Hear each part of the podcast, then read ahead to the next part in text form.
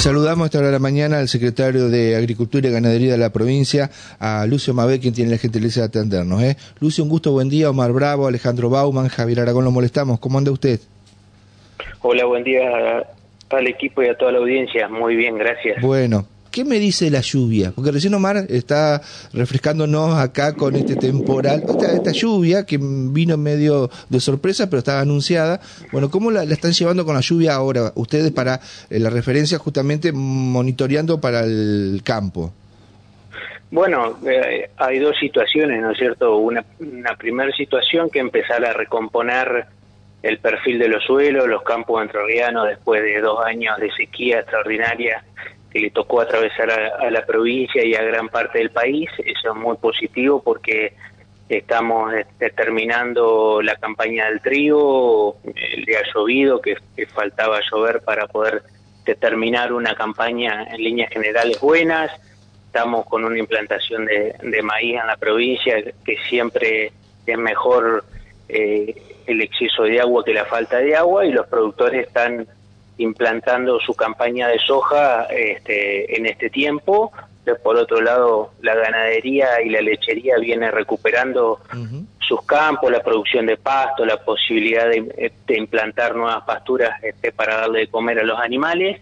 O sea que eh, son lluvias que hacían falta después de, de, tanta sequía que nos tocó atravesar y que viene recomponiendo la humedad de los, de los perfiles de los suelos que necesita. Por otro lado, este, esta situación de niños ya declarada y que viene lloviendo de la cuenca alta a la cuenca media y ahora la cuenca baja, que es la que nos toca atravesar a nosotros, eh, trajo este, complicaciones en la crecida de los ríos Uruguay y fundamentalmente el Paraná, el que donde más islas tenemos del lado entrerriano, que producto de la sequía han hecho que muchos animales que, que se engordaban en campo firme vayan a los arrendamientos en islas, eso ha llevado a que los productores tengan que empezar a sacar la hacienda de las islas, eso trae toda una cuestión de logística y de organización que nos ha llevado a constituir comité de emergencia en muchas de las ciudades que tienen puerto de embarque, La Paz, Diamante, Victoria, Gualeguay y el sur de la provincia, en el departamento de Isla, donde entre el gobierno municipal, las fuerzas de seguridad provinciales y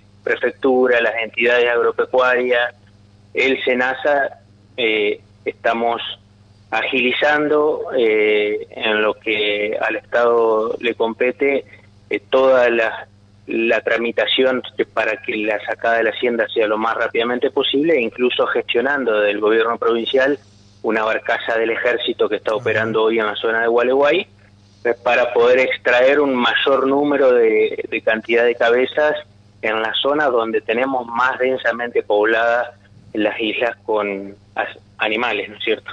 ¿Cómo evalúan, cómo lo califica usted? Eh, ¿Viene tranquilo eso? ¿Viene un poco contrarreloj por la creciente misma? Y, ¿O se está haciendo bastante ordenado? Eh, los productores eh, han ido aprendiendo con cada una de las inundaciones. La verdad que hay un grado de, organización muy importante. Eh, vienen este, sacando los animales ya hace de un mes para esta parte. Eh, lo que pasa que el producto de lo que comentaba anteriormente, que mucha hacienda que estaba en los campos firmes fueron a la isla, hay, hay más animales de lo que habitualmente hay ahí hay un cuello de botella que son los barcos que, que tienen la capacidad para transportar los animales son escasos, entonces eh, se, se, agudiza ahí la extracción de hacienda eh, de las islas. Mm, hay semanas donde el río baja y se hace, este, hay un cierto alivio y hay este, semanas como esta que, que vuelve a crecer, que genera de vuelta eh, la aceleración en la extracción de hacienda. Yo creo que en la medida de que no tengamos un pico más allá de lo esperado, eh, la situación es controlable, ¿no es cierto? Está muy bien.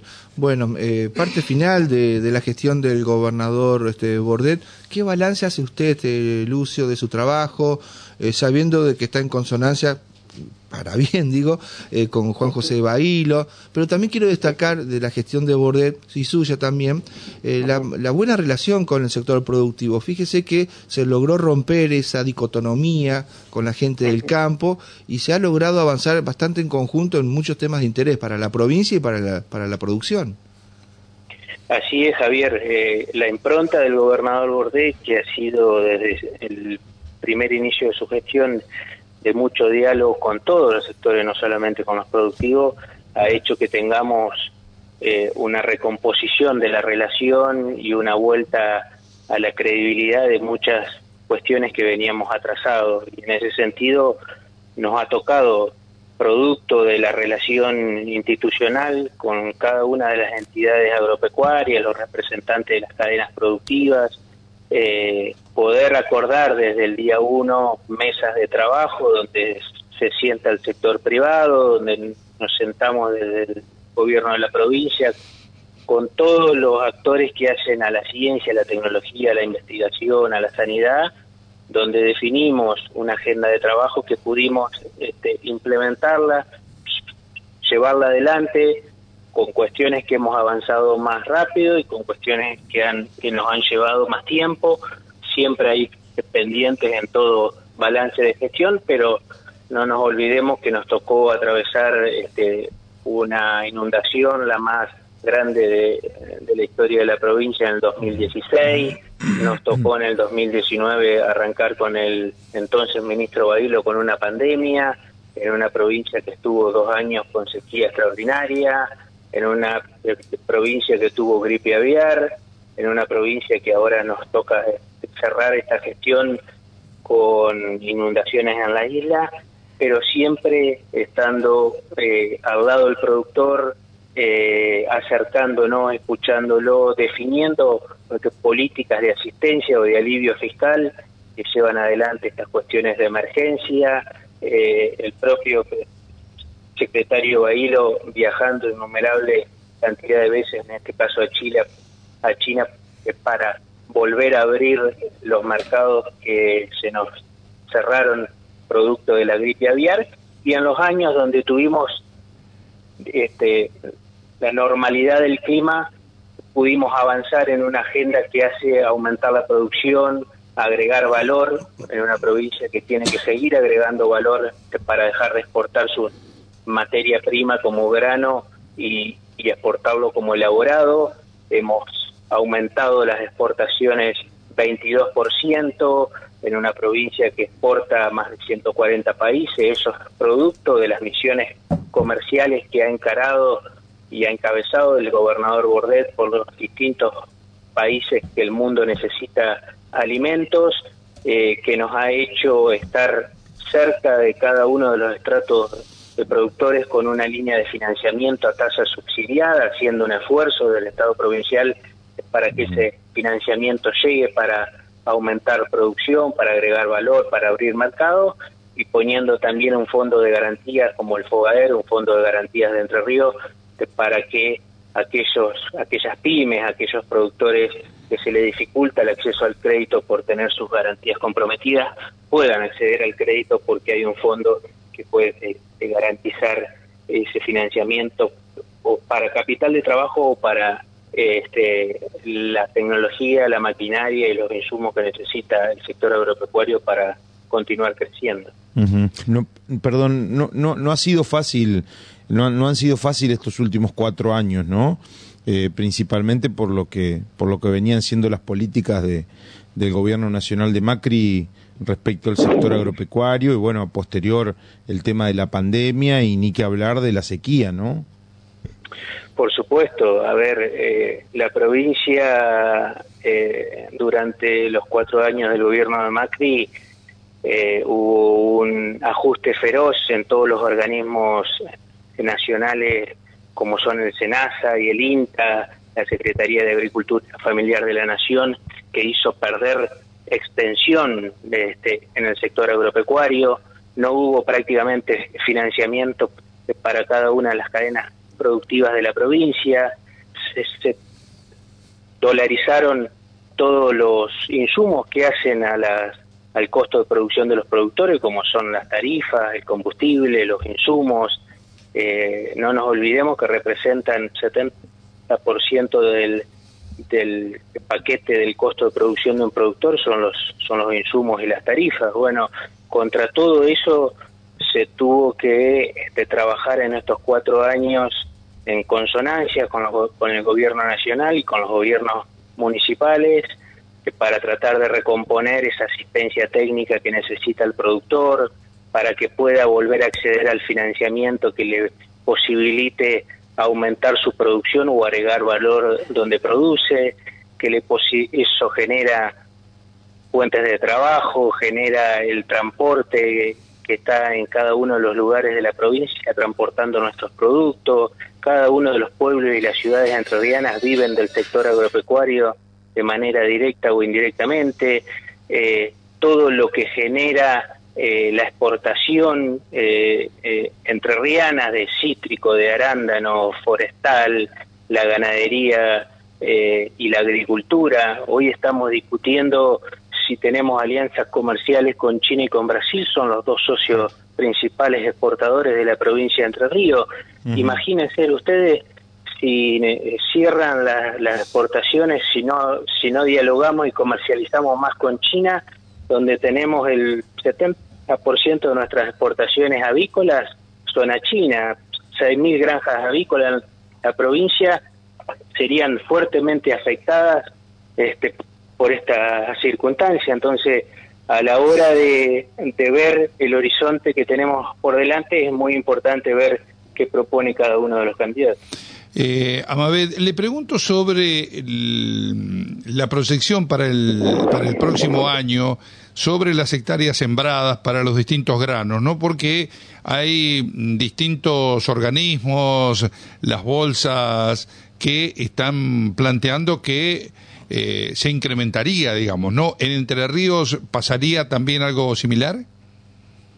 Nosotros tuvimos, eh, en línea general, la respuesta sí, porque el clima eh, acompaña, hay una, hay una buena proyección de, de producción. Este, cuando estamos en una situación de año climático neutro o niña, el sector agropecuario tiende a eh, sembrar más hectáreas de lo previsto. Eso se ha dado en la intención de siembra que uno ve eh, en la compra de las agronomías en lo que hace a insumo y a semilla, hay una importante intención de siembra.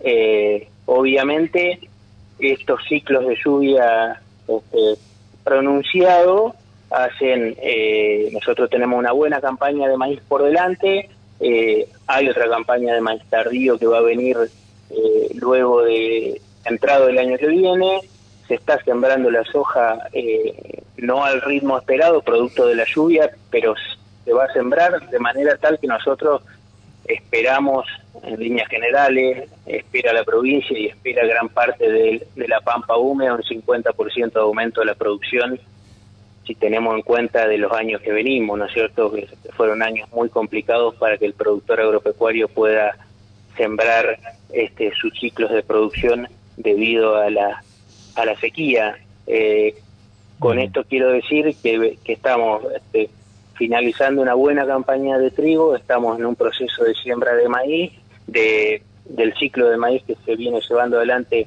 de manera muy muy buena en la provincia y se está implantando las hojas que esperamos. Eh, en líneas generales va a haber un aumento significativo de la producción, sobre todo de la cosecha de grano, del volumen cosechado que va a ser empezar a recuperar eh, el capital de trabajo y la situación de rentabilidad de muchos productores que venía muy complicada, producto fundamentalmente de los dos años de sequía que le ha tocado atravesar al, sector productivo independientemente de las cadenas, la agricultura, digo, la lechería, la ganadería, la citricultura.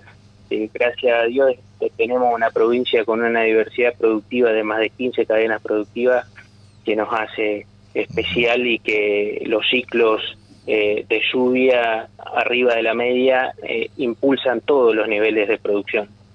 Bueno, Ale, la última, ¿o no? Bueno, yo, eh, Lucio, yo te quería preguntar, ¿qué vas a hacer vos cuando seas más grande después del 10 de diciembre?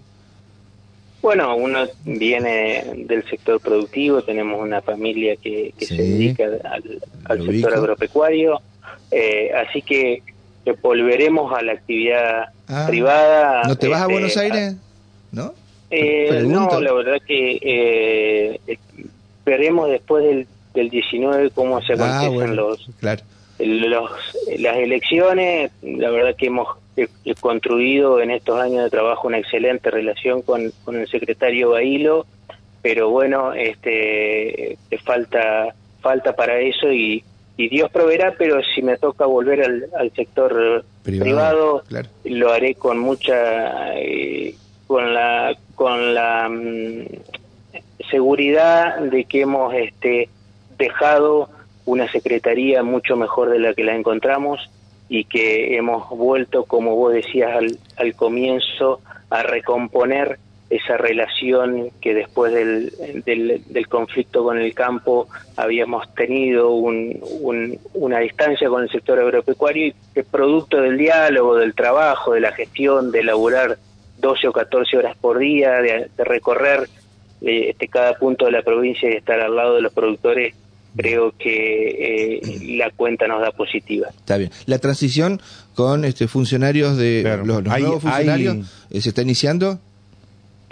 Eh, nosotros puntualmente a la secretaría no hemos tenido ningún contacto todavía. Ah. Sé que este a nivel de del ministro de Economía Balay ha tenido algún contacto con este tanto con el ministro de Economía que que pueda ingresar como con el ministro de Producción que, pueda ingresar, pero diálogo. Se hablaba de Willy claro. Formal, formalmente a la Secretaría este, no se ha contactado nadie ni nadie nos ha requerido información. Está muy bien. Mm. Bueno, muy bien. Lucio, gracias por habernos atendido. Gracias, como siempre, la diferencia de permitirnos este, conocer más sobre el trabajo de producción de, de, la provincia. Y bueno, gracias por, sobre todo, también este, habernos acercado datos este, y este, proyectos que afortunadamente se fueron convirtiendo en realidad. No, muchas gracias a ustedes, Javier, por el contacto y por la diferencia que siempre con la seriedad que siempre han tratado todos estos temas. Así que que tengan una muy buena jornada y estamos a disposición como siempre. Bueno, gracias. Eh. eh fuerte abrazo y saludos. Abrazo grande, hasta luego. Bueno, eh, Lucio Amabel.